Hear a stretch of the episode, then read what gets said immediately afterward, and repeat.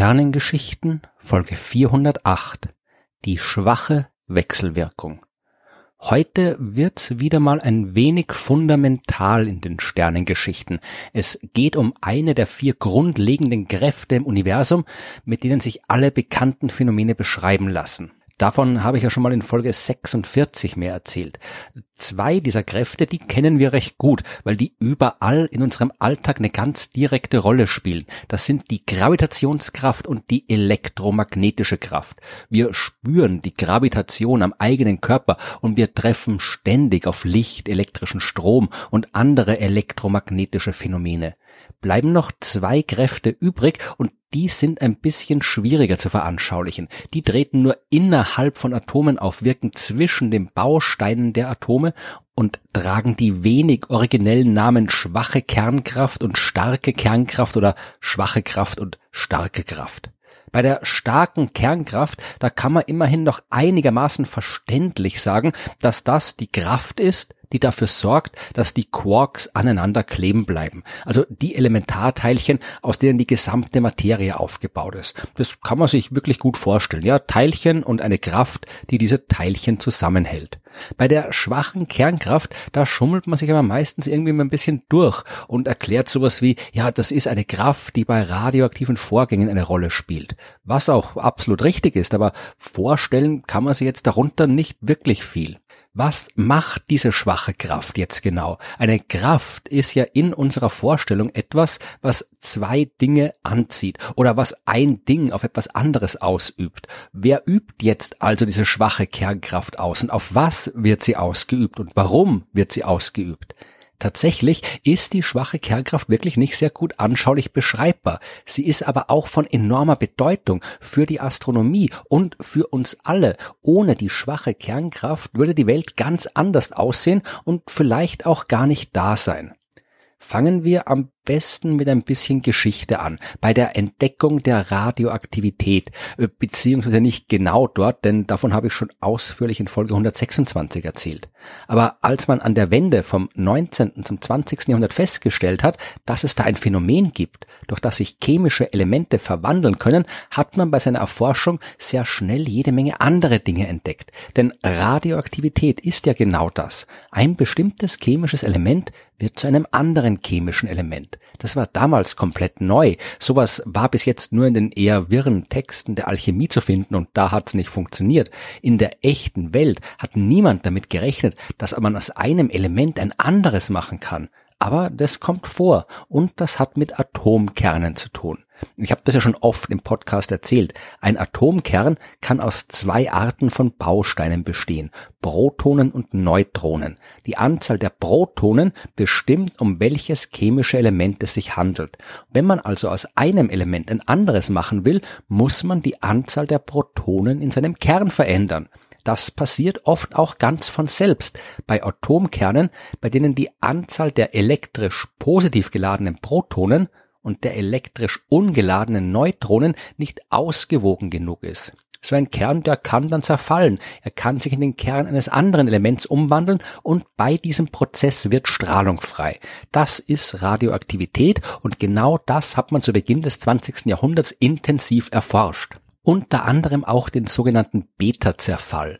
Es gibt ja mehrere Arten, wie Radioaktivität ablaufen kann. Es kann zum Beispiel ein Atomkern komplett auseinanderbrechen, vereinfacht gesagt. Die beiden Bruchstücke des Kerns sind dann andere chemische Elemente als der eine größere Kern zuvor. Es hat sich ja die Anzahl der Protonen verändert. Und bei diesem Auseinanderbrechen wird meist noch ein Stück des ursprünglichen Kerns ganz aus dem Atom rausgeschubst. Das ist das, was wir die Radio radioaktive Alpha-Strahlung nennen. Ein Atomkern kann sich aber auch anders radioaktiv umwandeln. Zum Beispiel, wenn nur ein einziges Neutron im Kern plötzlich zu einem Proton wird. Das heißt Beta-Zerfall und danach hat der Kern ein Proton mehr als vorher und wird damit zu einem anderen chemischen Element. Nur warum soll ein Neutron zu einem Proton werden? Ja, warum macht es das? Und wie macht es das? Irgendwas muss das Neutron ja dazu bringen, das zu tun. Es braucht eine Kraft, die das tut. Und Überraschung, das ist die schwache Kernkraft. Bis man eine Theorie aufgestellt hat, um die zu beschreiben, hat es ein bisschen gedauert. Man hat ja erst 1932 herausgefunden, dass es im Atomkern nicht nur Protonen gibt, sondern auch Neutronen. Den Beta-Zerfall selbst, den hat man vorher schon beobachtet, bevor man die Neutronen gekannt hat. Aber man hat halt nicht so richtig kapiert, was da abläuft. Und vielleicht hat jemand bei meiner kurzen Beschreibung vorhin die Erwähnung der Beta-Strahlung vermisst. Denn die gibt's natürlich auch, die muss es auch geben. Denn immerhin wird beim Beta-Zerfall ja ein ungeladenes Neutron zu einem positiv geladenen Proton. Man kann jetzt in der Natur aber nicht einfach so mit elektrischen Ladungen rumspielen. Die gesamte Ladung eines Systems, die muss immer erhalten bleiben. Ja, genauso wie es auch bei der Masse und bei der Energie ist, die ja auch immer erhalten bleiben muss. Wenn jetzt aber ein Neutron zu einem Proton wird, haben wir auf einmal eine positive Ladung zu viel. Diese positive Ladung des Protons, die war vorher nicht da. Es muss bei dem Zerfall also auch noch irgendwo eine negative Ladung im Spiel sein, damit es insgesamt wieder neutral wird, weil das Neutron am Anfang ja auch neutral war. Und genau das ist die Beta-Strahlung. Beim Beta-Zerfall wandelt sich ein Neutron in ein Proton und ein Elektron um. Das Elektron ist negativ geladen, fliegt davon und das ist die Beta-Strahlung. Ein bisschen was fehlt aber immer noch, denn als man in den ersten Jahrzehnten des 20. Jahrhunderts den Beta-Zerfall untersucht hat, hat man gemerkt, dass da auch irgendwie die Energieerhaltung nicht zu gelten scheint. Proton und Elektron, die haben zusammen weniger Energie gehabt als das Neutron vorher, was nicht sein kann, weil die Energie muss immer erhalten bleiben. Also hat der Physiker Wolfgang Pauli 1930 behauptet, da muss noch ein Teilchen involviert sein. Das Neutron muss sich in ein Proton, ein Elektron und ein drittes Teilchen umwandeln und dieses dritte Teilchen, das hat die fehlende Energie des Systems. So ein Teilchen war damals nicht bekannt, aber 1956 hat man es entdeckt, das Neutrino. Jetzt haben wir zwar den Prozess komplett beschrieben, aber immer noch keine Theorie, warum das so läuft. Der erste, der konkret darüber nachgedacht hat, das war der italienische Physiker Enrico Fermi. Der hat 1934 eine mathematische Beschreibung des Beta-Zerfalls veröffentlicht, die qualitativ und in Übereinstimmung mit den damaligen Beobachtungen recht gut erklärt hat, wie der Beta-Zerfall abläuft. Aber es war höchstens ein Vorläufer von dem, was heute als die Theorie der schwachen Wechselwirkung bekannt ist. Ich werde jetzt nicht die ganze geschichtliche Entwicklung nacherzählen. Das wäre definitiv zu viel. Man hat im Lauf der Zeit auf jeden Fall diverse andere radioaktive Prozesse neben dem Beta-Zerfall entdeckt, die durch die schwache Wechselwirkung ausgelöst werden. Und dann auch entdeckt, und das ist wichtig, dass Protonen und Neutronen keine elementaren Teilchen sind, sondern aus weiteren Teilchen bestehen, den Quarks. Von denen gibt es sechs verschiedene Arten. Wichtig sind jetzt aber vor allem die Up-Quarks und die Down Quarks. Ein Neutron besteht aus einem Up und zwei Downs. Ein Proton aus zwei Ups und einem Down. Beim Beta-Zerfall wird also genau genommen gar kein Neutron zu einem Proton, sondern ein Down-Quark wird zu einem Up-Quark. In der modernen Beschreibung der Quantenmechanik gibt es zu jeder Kraft ein oder mehrere Teilchen, die diese Kraft vermitteln. Genauer gesagt, jede Kraft wird durch ein Kraftfeld vermittelt und die zur Kraft gehörigen Teilchen entstehen, wenn man genug Energie in so ein Feld reinsteckt. Das habe ich in Folge 247 genauer erklärt. Es gibt zum Beispiel das elektromagnetische Feld und wenn man das mit ausreichend Energie anregt, dann kriegt man ein Photon, also ein Lichtteilchen. Genau das Teilchen, das dafür verantwortlich ist, die elektromagnetischen Kräfte zwischen zwei elektrisch geladenen Teilchen zu übermitteln. Bei der schwachen Kernkraft, da ist das ganz genauso, nur gibt's hier nicht nur ein Teilchen, sondern gleich drei. Wenn man aus einem Neutron ein Proton macht, muss irgendwo ja die zusätzliche negative Ladung ins Spiel kommen, damit alles ausgeglichen bleibt. Es braucht also ein elektrisch negativ geladenes Teilchen, das den Austausch vermittelt und am Ende aus dem Neutron ein Proton und das Elektron macht. Außerdem gibt es den umgekehrten Prozess hier auch. Aus einem Proton kann über die schwache Kraft auch ein Neutron werden. Hier muss man jetzt zusätzlich eine positive Ladung freisetzen und es braucht ein elektrisch positiv geladenes Teilchen, das diese Kraft vermittelt.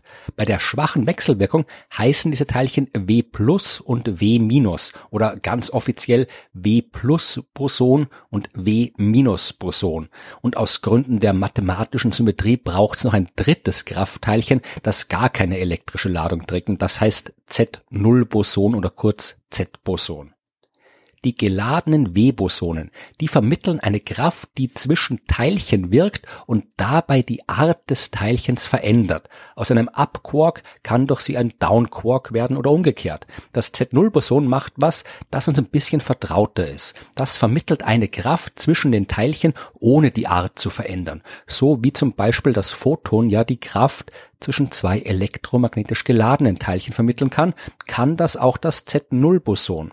Das Z0-Boson kann darüber hinaus aber auch zwischen elektrisch ungeladenen Teilchen wirken, weil es eben eine andere Kraft überträgt und nicht die elektromagnetische Kraft. Über die schwache Kernkraft können daher auch elektrisch neutrale Teilchen wie die Neutrinos miteinander wechselwirken. Die Neutrinos, die wirken überhaupt nur über die schwache Kraft mit dem Rest der Teilchenwelt, was auch der Grund dafür ist, dass sie so enorm schwer zu messen und nachzuweisen sind, weil die Neutrinos die elektromagnetische Kraft überhaupt nicht spüren. Die Neutrinos können nur die schwache Kraft spüren.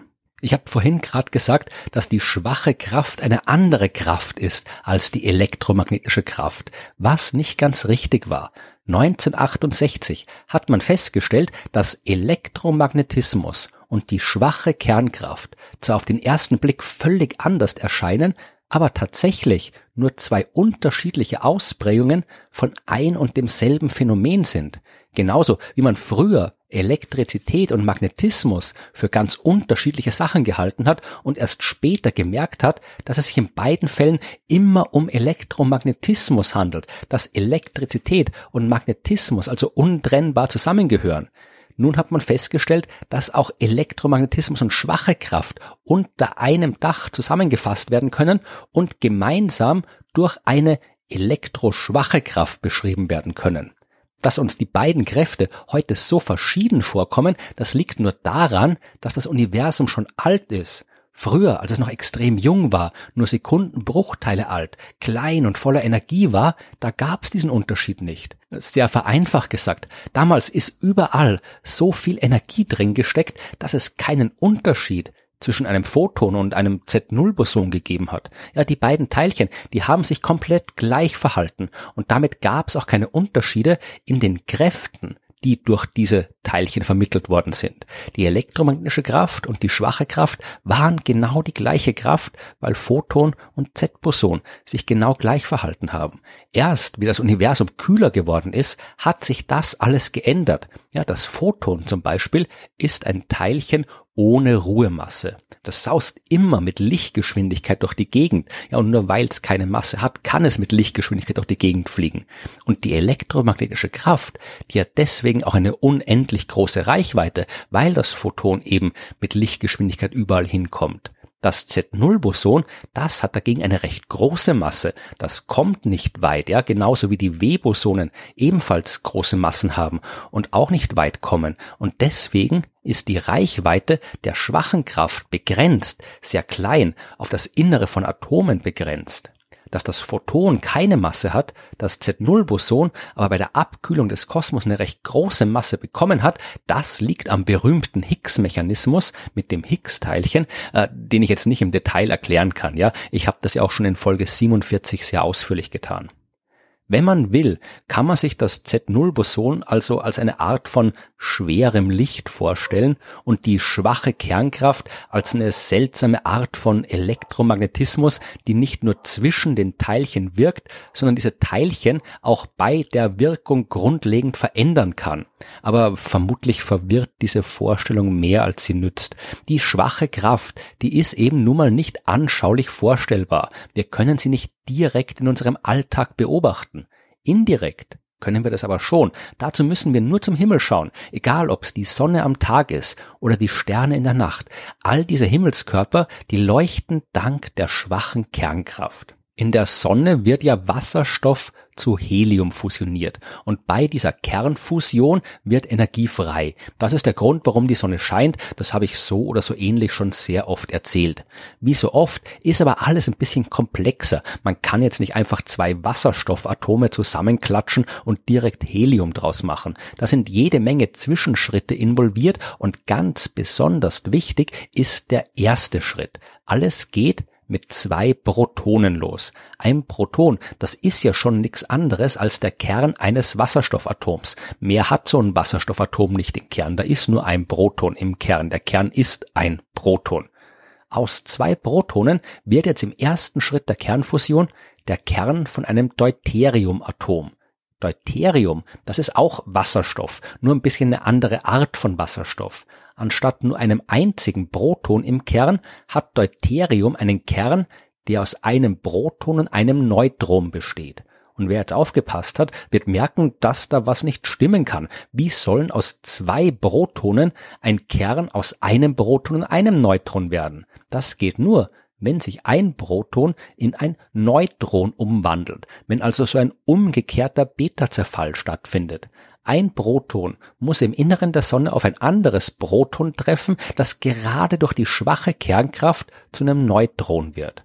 Nur dann können die beiden sich zu einem Deuteriumkern verbinden. Mit dem müssen dann noch jede Menge andere Sachen passieren, damit am Ende Helium entsteht. Aber dieser Startschritt, ja, der muss auf jeden Fall stattfinden, sonst passiert überhaupt keine Kernfusion. Womit wir jetzt später aber doch beim Namen der schwachen Kraft sind. Die heißt unter anderem deswegen schwach, weil die Kernreaktionen, die durch sie auftreten, vergleichsweise selten auftreten. Im Schnitt dauert es 10 Milliarden Jahre, bis zwei Protonen zu einem Deuteriumkern werden können. Zum Glück gibt es in der Sonne sehr, sehr, sehr viele Protonen, sodass immer ausreichend viele Grad miteinander reagieren. Wäre die schwache Kraft stärker, dann würden die Protonen viel öfter und viel schneller miteinander zu Deuterium werden können, weil viel mehr Protonen in Neutronen umgewandelt würden. Das würde aber nichts anderes heißen als, die Sonne würde dann sehr viel schneller brennen und ihr Brennstoff wäre sehr viel schneller aufgebraucht. Die Sonne beleuchtet die Erde jetzt schon seit viereinhalb Milliarden Jahren und wird das noch fünf bis sechs weitere Milliarden Jahre tun. Das geht nur, weil die Kernfusion dank der schwachen Wechselwirkung stattfindet und diese Kraft schwach ist. Nur darum gibt es auf der Erde so viel Sonnenenergie über einen so langen Zeitraum. Nur darum war auch genug Zeit, dass sich auf der Erde lebensfreundliche Bedingungen einstellen konnten und dass sich dann auch Leben entwickelt hat. Es hat ein bis zwei Milliarden Jahre gedauert, bis das erste Leben auf der Erde aufgetaucht ist. Und nochmal mehr als zweieinhalb Milliarden Jahre, bis am Ende sowas ähnliches wie wir Menschen entstanden sind. Wir spüren die schwache Kraft nicht. Aber ohne sie wird es uns alle nicht geben.